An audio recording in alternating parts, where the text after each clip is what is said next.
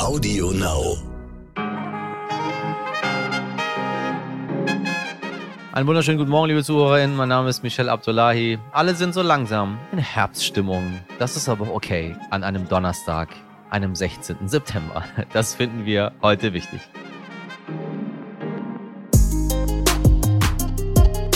Woher kam das Geld? Diese Frage muss sich die AfD gefallen lassen. Recherchen haben nämlich ergeben, dass die Partei mehr als drei Millionen Euro von Unbekannten für Wahlkämpfe bekommen hat. Jetzt steht der Vorwurf der illegalen Parteienfinanzierung im Raum. Außerdem schauen wir nach Großbritannien, wo immer mehr Läden die Waren ausgehen und nach Niedersachsen, wo eine Walrossdame im Wattenmeer entspannt Urlaub macht.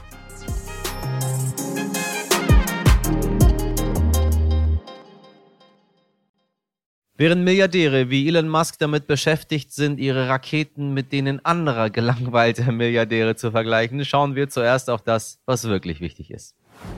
An der Uhr gedreht haben unabsichtlich ARD und ZDF beim Kanzlerkandidatinnen Triell, das berichtet die Seite Übermedien. Eigentlich sollten alle drei PolitikerInnen wie immer die gleiche Redezeit bekommen. Eigentlich. Am Sonntag gab es aber Probleme bei der Stoppuhr und tatsächlich stimmten die offiziellen Zeitangaben dann am Ende nicht. Am größten war der Unterschied bei Annalena Baerbock von den Grünen. Tatsächlich hatte sie fast drei Minuten weniger Redezeit als von den Sendern angegeben und damit deutlich weniger als die Konkurrenz.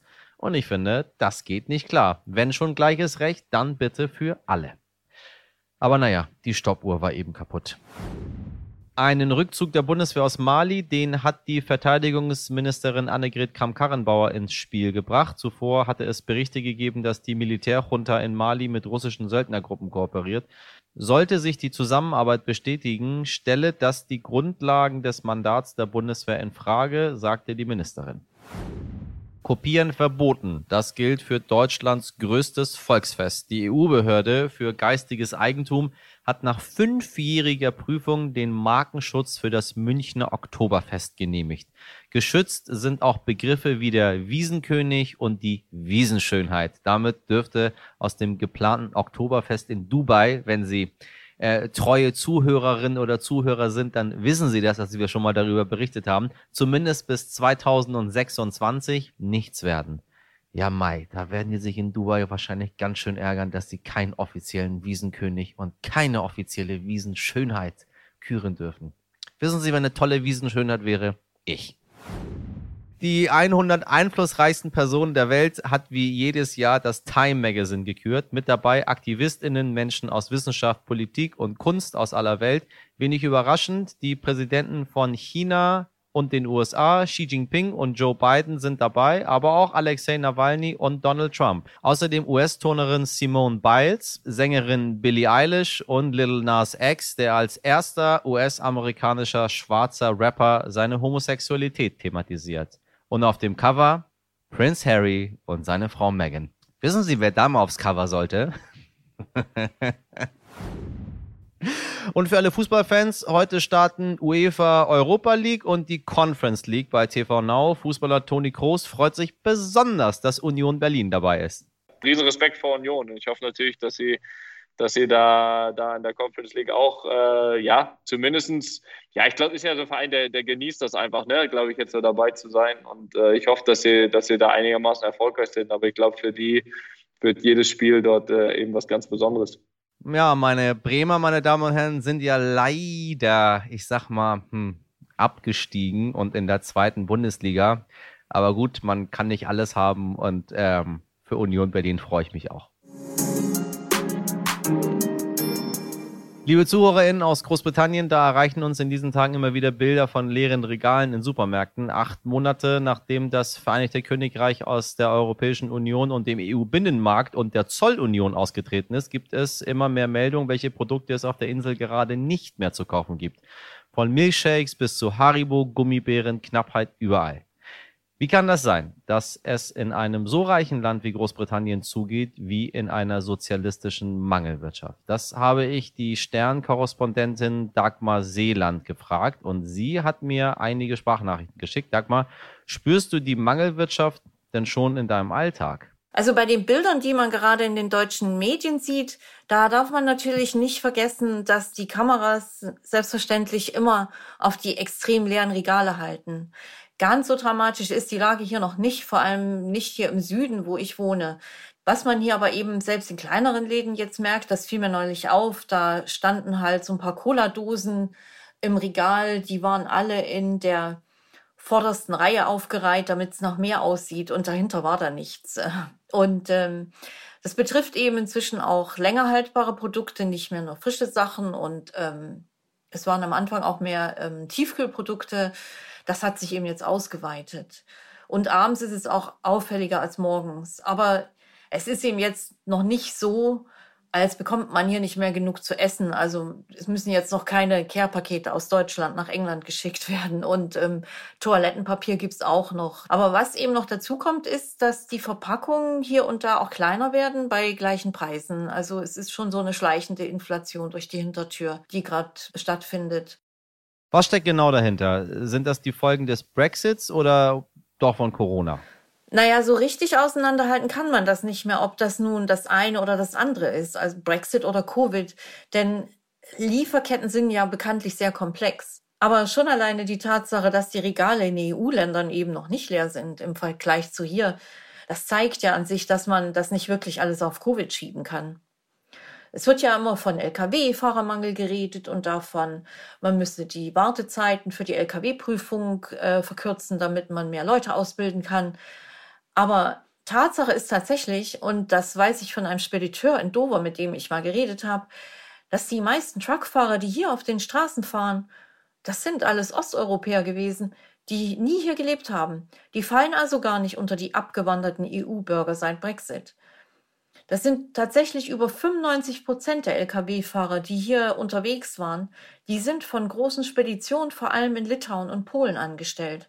Und diese Firmen befahren jetzt Großbritannien natürlich nur noch sehr ungerne, weil das so teuer für die ist, einen großen Truck fünf Stunden oder länger in Dover im, im Zoll rumstehen zu haben. Und wie sieht deine Prognose für die Zukunft aus? Wie könnte die Johnson-Regierung das Problem lösen? Ja, das fragen sich hier gerade viele, was, wie man dieses Problem lösen kann. Äh, Boris Johnson hat ja momentan ein richtiges Umfragetief. Also 58 Prozent der Bevölkerung meinen, er macht seinen Job sehr schlecht. Im Mai sah das noch ganz anders aus. Das war aber auch die Zeit der Öffnung nach dem letzten Lockdown. Bei ihm kommt momentan noch dazu, dass er gerade ein Wahlversprechen gebrochen hat und Steuern erhöht hat. Und um das marode ähm, Gesundheitswesen zu unterstützen und auf den Winter vorzubereiten.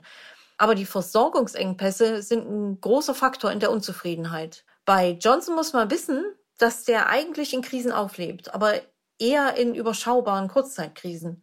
Und diese Versorgungskrise jetzt, die erweist sich eben mehr und mehr als längerfristig.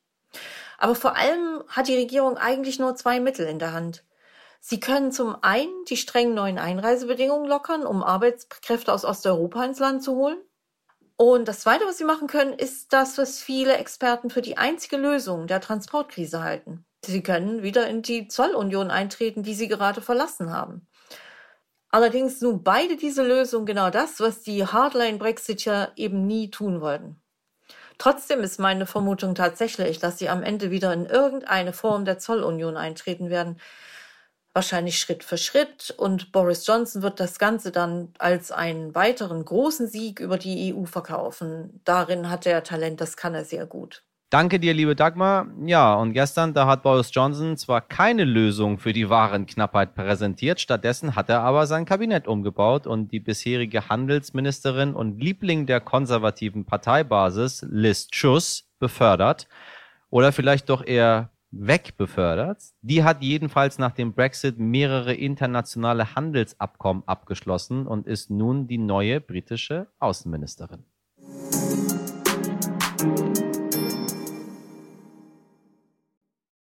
Ja, wertes Publikum, so ein Bundestagswahlkampf ist schon eine teure Angelegenheit für alle Parteien. Gut, dass es Menschen und Firmen gibt, die bereit sind, den einen oder anderen Euro beizusteuern. Alles erstmal kein Problem, denn Spenden ist völlig legal und erlaubt und natürlich sehr wichtig für die Parteien. Nur müssen die das dann auch transparent machen. Schließlich wollen wir alle WählerInnen hoffentlich doch wissen, von wem die Parteien ihr Geld bekommen. Alles ab 10.000 Euro muss dem Bundestag gemeldet werden. Tja, und das hat die AfD wahrscheinlich versäumt. Zumindest legen das Recherchen von dem gemeinnützigen Recherchebüro Korrektiv, ZDF und dem Spiegel nahe.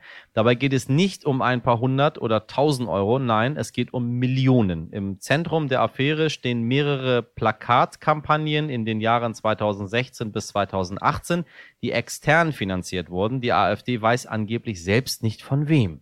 Die KollegInnen haben interne Buchungsunterlagen ausgewertet und kommen zum Schluss, dass externe UnterstützerInnen alleine beim Werbeflächenvermarkter Ströer für knapp 3,5 Millionen Euro Plakate gebucht haben. Und die AfD hat sich bedankt, aber angeblich nichts mit den reichen Gönnern zu tun. Mein Kollege Dimitri Blinski hat zu der Recherche mit Justus von Daniels gesprochen, dem Chefredakteur von Korrektiv.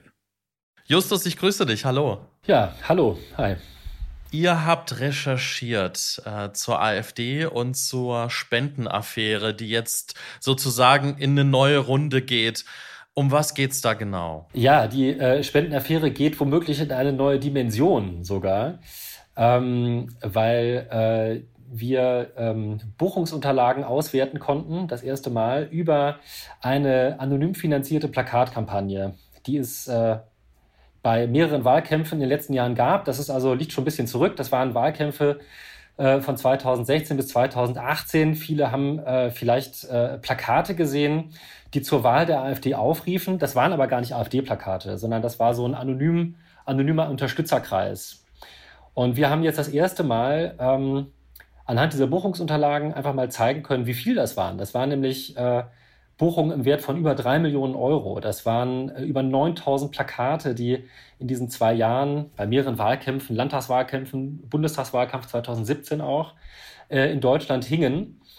Ähm, und äh, das ist auch schon, also man wusste immer schon, dass es diese Kampagne gab und das ist sozusagen nichts Neues, dass es diese Kampagne gab, aber diese Dimension und in der Klarheit ist das neu und ähm, was sehr, sehr auffallend war, dass in diesen internen Buchungsunterlagen bei dem Plakat, bei der Plakatwerbefirma, dass da immer äh, in den Buchungsunterlagen als Direktkunde auftauchte die Alternative für Deutschland. So, und das ist neu. Bisher gab es immer eine Brandmauer. Die AfD hat immer gesagt, wir haben damit nichts zu tun. Ähm, das sind Unterstützer.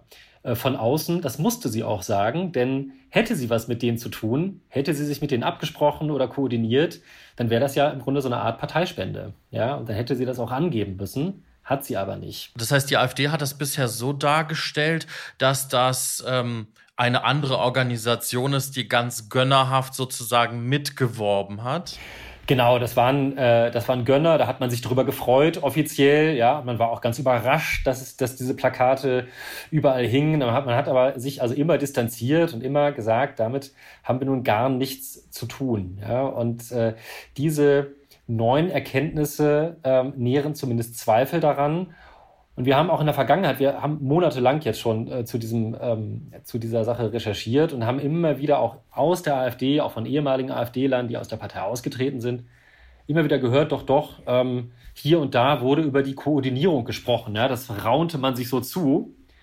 Ähm, so, und wenn das so war, dann stellt sich natürlich die Frage, war das eine Parteispende? Und ähm, wenn die nicht angegeben wurde, dann äh, ist es eventuell eine verdeckte Parteispende, die nicht die dann auch äh, zu einer Strafzahlung führen muss. Und da geht es nicht nur um die Strafzahlung, sondern es geht eben auch darum, wer steht eigentlich dahinter. Also jeder, der eine Parteispende macht, auch von mit hohen Summen, der muss eigentlich angeben, wer er ist. In diesem Fall war es aber anscheinend ähm, ein großes Interesse von den Gönnern, anonym zu bleiben. Ja? Und das kann man am besten, indem man sagt, so, wir haben nichts mit der Parteispende zu tun, wir machen das parallel ja, nun ist natürlich der Witz, wenn man 9000 Plakate in Deutschland aufhängt, bei einer sehr, sehr großen Plakatwerbefirma, die auch noch die offiziellen AfD-Plakate äh, aufhängt, stellt sich natürlich die Frage, na, war da nicht doch irgendeine Art von Koordinierung? Wir stellen fest, innerhalb dieser Plakatfirma gab es wohl eine und wir haben eben auch äh, doch ein, den einen oder anderen Hinweis darauf, dass äh, AfD-Funktionäre ähm, da durchaus auch drüber gesprochen haben. Ja? Und äh, dann muss sich so eine Partei zumindest die Frage stellen lassen, wusstet ihr das jetzt oder wusstet ihr es nicht? Müsst ihr euch das zurechnen lassen oder nicht? Also da stehen ähm, Millionen äh, Forderungen sozusagen auf dem Spiel oder ähm, die Frage, ähm, genau, äh, steht die AfD jetzt vor einem neuen Parteispendeverfahren. Was bedeutet das finanziell für die Partei? Also um welche Gelder geht es da und um welche Strafzahlungen? Ja, die Partei ist ja im äh, Bundestag gut vertreten, das heißt, die ist also finanziell nicht so schlecht aufgestellt. Aber klar, so, eine, ähm, so ein Verfahren könnte da ziemlich reinhauen. Also es geht um Plakate im Wert von über drei Millionen Euro. Das ist so ein Mindestwert. Also das ist das, was wir bisher nachvollziehen können. Kann auch mehr sein. Ähm, und wenn es so ein Verfahren gäbe, dann ähm, gibt es ähm, die Möglichkeit, dass das Doppelte oder sogar das Dreifache an äh, dieser Summe als an Strafzahlung fällig wird. Also äh, sechs oder neun Millionen oder sogar mehr. Also da geht es um richtig viel Geld und ähm, deswegen ähm, zieht die AfD natürlich immer noch so eine Brandmauer zwischen sich und den Gönnern. Was sagt denn die AfD dazu? Ihr habt die ja auch sicherlich noch vor Veröffentlichung damit konfrontiert. Äh, was, was hört man da aus Parteikreisen? Ähm, ja, also die, die, äh, die ähm, AfD-Politiker sagen eher selbst nichts dazu, sondern äußern, äußern sich nur über Anwälte. Und ähm, natürlich haben wir sie damit äh, auch konfrontiert und die Anwälte haben auch sehr, sehr ausführlich geantwortet. Interessant an den Antworten ist, sie dementieren erstmal, dass es also diese Koordinierung gab. Also ganz felsenfest hat es nie gegeben.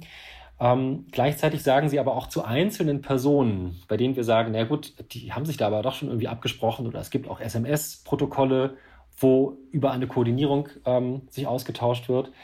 Da sagen sie dann äh, so etwas luftig, naja, also es gab von der AfD-Führung nie den Auftrag an einzelne Mitarbeiter über eine Koordinierung zu reden. So, wie man das jetzt interpretieren möchte, sei jetzt jedem selbst überlassen, aber es gibt ein scharfes Dementi und es gibt in einigen Punkten äh, sind sie aber dann oder sind sie etwas wolkig in ihren Aussagen. Jetzt muss man sehen, wie es weitergeht, ähm, welche Reaktionen es ähm, auch vielleicht von anderen äh, Parteimitgliedern oder Parteifunktionären gibt, weil wir in der Vergangenheit auch erfahren haben, dass es auch aktive AfD-Politiker gibt, die sich zu dieser Sache geäußert haben und auch geraunt haben oder erzählt haben, ähm, dass es da durchaus Gespräche über diese Unterstützerkampagne gab. Du hast es kurz schon angedeutet, die Spender wollen irgendwie im Hintergrund bleiben. Grundsätzlich ist es ja erstmal nichts Verbotenes, an eine Partei zu spenden. Man muss es ja dann nur transparent machen. Ähm, warum ja, hat die AfD ein Interesse daran, dass die Spender im Hintergrund bleiben?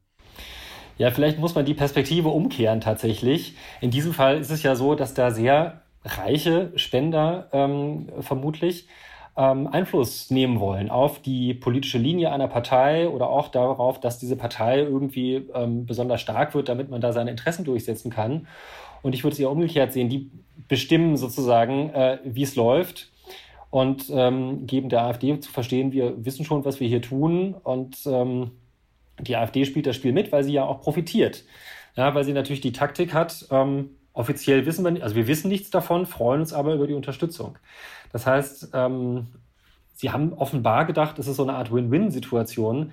Aber das Ganze weist natürlich eigentlich auf ein viel größeres Problem hin. Und das ist ja auch äh, sozusagen etwas, was wir über Korrektiv äh, wichtig finden, nämlich das Problem der Intransparenz. Ja? Und die, die, das derzeitige Parteienrecht lässt, ich würde sagen, nicht sagen, lässt es zu, aber äh, zieht da keine klaren Grenzen. Es gibt keine klare Regelung, wie man mit solchen Millionen Unterstützerkampagnen umgeht, weil wir, wir jetzt sehen, wie, wie, wie leicht es ist, ähm, mit viel Geld irgendwie Einfluss zu nehmen. Und ähm, da ähm, denke ich, gäbe es eigentlich Bedarf. Es gab auch eine Reformidee für das Parteienrecht, genau solche Aktionen mal zu regulieren ähm, auch gerade jetzt dieses Jahr, die ist aber nicht durchgekommen durch den Bundestag. Die wurde nicht angenommen. Also wir haben es hier zu tun mit einer Form von Intransparenz, die politisch zugelassen wird. Und ob das jetzt die AfD ist oder nicht, das ist mir tatsächlich egal. Ähm, in diesem Fall muss man tatsächlich sagen, ähm, es geht hier um die Anonym Anonymität des Geldes, die sich Einfluss kaufen will. Ja, und das ähm, ist anscheinend nicht so einfach zu verhindern in Deutschland. Wenn wir nochmal auf den Fall zu sprechen kommen, ähm, da gibt es ja auch noch einen Verein, der da durchaus äh, äh, eine Rolle spielt. Ähm, und dann gibt es auch noch eine Verbindung zu dieser Kampagne Grüner Mist. Was habt ihr da herausgefunden? Ja, es gibt tatsächlich einen Verein, der ähm, bei den AfD oder diesen Pro-AfD-Kampagnen auftaucht ähm, und deren Leute in einer etwas anderen Struktur auch wieder bei dieser grüner Mist-Kampagne auftauchen. Ja, also da ist, steht schon zu vermuten, dass da im, im Zweifel dieselbe Unterstützerstruktur dahinter steht. Ja. Ähm, dieser Verein selber ist vielleicht gar nicht so mächtig, wie wir ähm, alle bisher dachten, ähm, weil wir doch merken, dieses Geld wird oder diese Kampagnen wurden sehr direkt aus der Schweiz, also durch über eine Schweizer Agentur äh, bestellt und bezahlt. Und dieser Verein taucht in den Buchungsunterlagen gar nicht so oft auf. Das heißt also, seine Rolle ist vielleicht gar nicht so groß, sondern äh, ist vielleicht nur so eine Art ähm, äh, Tarnorganisation, um zu sagen, so wir sind hier so ein Spendenverein äh, für Bürger, die sich dafür für Anliegen einsetzen. Aber das Geld kommt eigentlich von woanders. Das Interessante ist, wenn das wirklich dieselben Strukturen sind, ja, dann ähm, ist das Interesse der Leute, die dahinter stehen, also die Einfluss nehmen wollen mit ihrem Geld, nicht Ausländerfeindlichkeit oder sie wollen sich jetzt auch nicht für die AfD besonders einsetzen, sondern sie haben vielleicht ein anderes Interesse, nämlich das Interesse, ähm, Regulierung äh, zu verhindern, Steuern zahlen zu verhindern, weil es vielleicht, weil es vermutlicherweise sehr reiche Leute sind, die einen, ähm, die sich eben nicht am Gemeinwesen beteiligen wollen. Nur so ist ja zu verstehen, dass sie auf der einen Seite die AfD unterstützt haben und selbe Strukturen jetzt versuchen, die Grünen zu verhindern. Was versucht man da zu verhindern? Man versucht ähm, im Grunde in seinem eigenen Interesse Regulierung zu verhindern. Und vielleicht geht es einfach nur ähm, darum, dass einige wenige Milliardäre äh, möglichst wenig Steuern zahlen wollen. Was äh, für eine Konsequenz hat das jetzt oder welche Auswirkungen? Was passiert jetzt? Also was habt ihr mit der Recherche in Gang gesetzt? Wer wird sich damit jetzt befassen? Na, jetzt geht es erstmal darum, ob ähm, die Bundestagsverwaltung reagiert, die sind zuständig fürs Parteienrecht und für Parteispenden. Also die müssten dann eben so ein Verfahren öffnen, eröffnen ähm, und die müssten dann eben schauen, ob sie jetzt Anhaltspunkte sehen, zu sagen, okay, wir ermitteln da jetzt. Ähm, wir müssen das eben erstmal äh, beurteilen. Und ähm, es, ist auch die möglich es gibt auch die Möglichkeit, dass da staatsanwaltschaftliche Ermittlungen aufgenommen werden.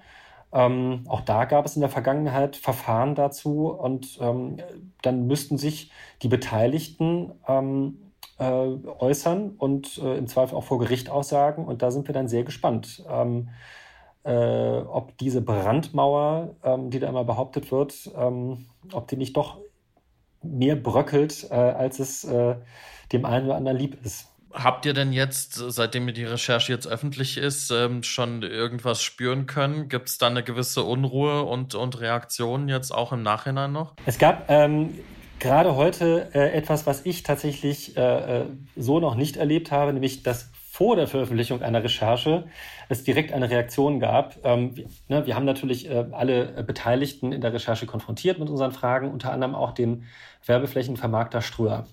Und der war ja auch mit diesen ganzen Sachen um die grüne Misskampagne auch schon in den äh, Schlagzeilen und ähm, hat sich da auch dazu geäußert, auch gesagt, das ist irgendwie äh, dubios, was da so passiert.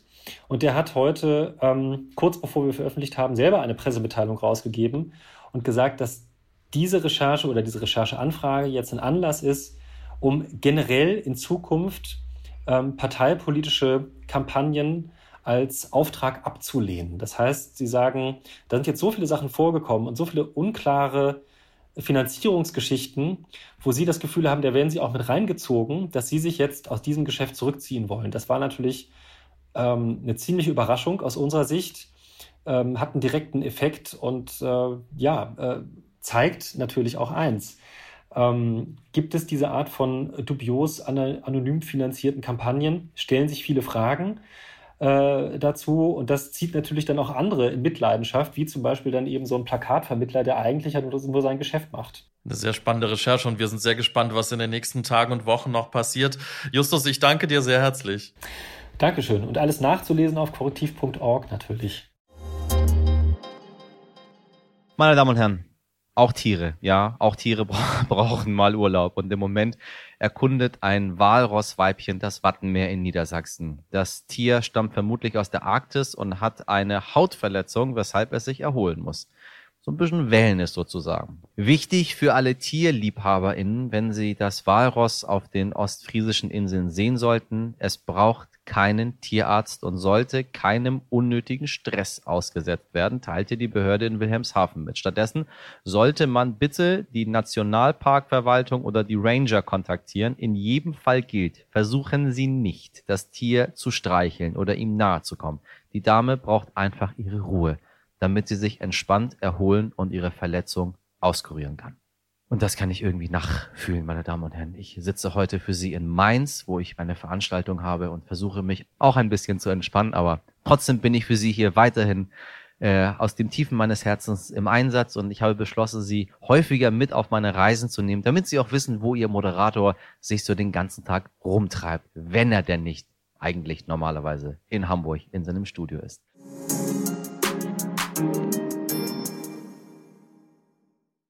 Und damit äh, verabschiede ich mich für heute. Schreiben Sie mir gerne eine Mail, wenn Sie mir Lob oder Kritik, Restauranttipps für Mainz vielleicht mitgeben möchten an heute wichtig at stern.de. Danke an dieser Stelle übrigens an alle Ihre Glückwünsche zur hundertsten Folge und Ihre wirklich zuckersüßen, so unglaublich lieben Nachrichten, die, die Sie, die Sie uns geschickt haben, meine Damen und Herren. Ähm, es wäre gelogen, wenn ich sagen würde, dass es mich nicht sehr berührt hat. Und ich bin irgendwie, weiß ich nicht. Stolz ist ein komisches Wort, weil, weiß ich nicht, ich mag das Wort Stolz nicht so gerne. Ich bin, ich bin sehr, ich bin sehr glücklich und sehr dankbar, dass so viele vernünftige Menschen da draußen äh, ab morgens um fünf meine Stimme hören. Vielen Dank dafür. Meine Redaktion schließt sich, glaube ich, dem an. Sie ist frisch wie eh und je für Sie heute in den Tag gestartet und alles andere als äh, ähm, urlaubshungrig wie unsere Walrossdame. Ich übrigens auch, meine Damen und Herren. Machen Sie sich keine Sorgen, ich brauche keinen Urlaub. Ich bin ja jetzt gerade in Mainz. Die Redaktion, Sabrina Andorfer, Mirjam Bittner, Dimitri Blinski und Martin Schlack. Die Produktion hat Andolin Sonn für Sie übernommen. Morgen ab 5 Uhr bin ich dann wieder für Sie da. Bewerten Sie uns, abonnieren Sie uns, dann verpassen Sie auch garantiert keine Folge. Und nun kommen Sie gut durch den Donnerstag. Machen Sie was draus. Ohne Druck. Bis morgen, Ihr Michel Abdullahi.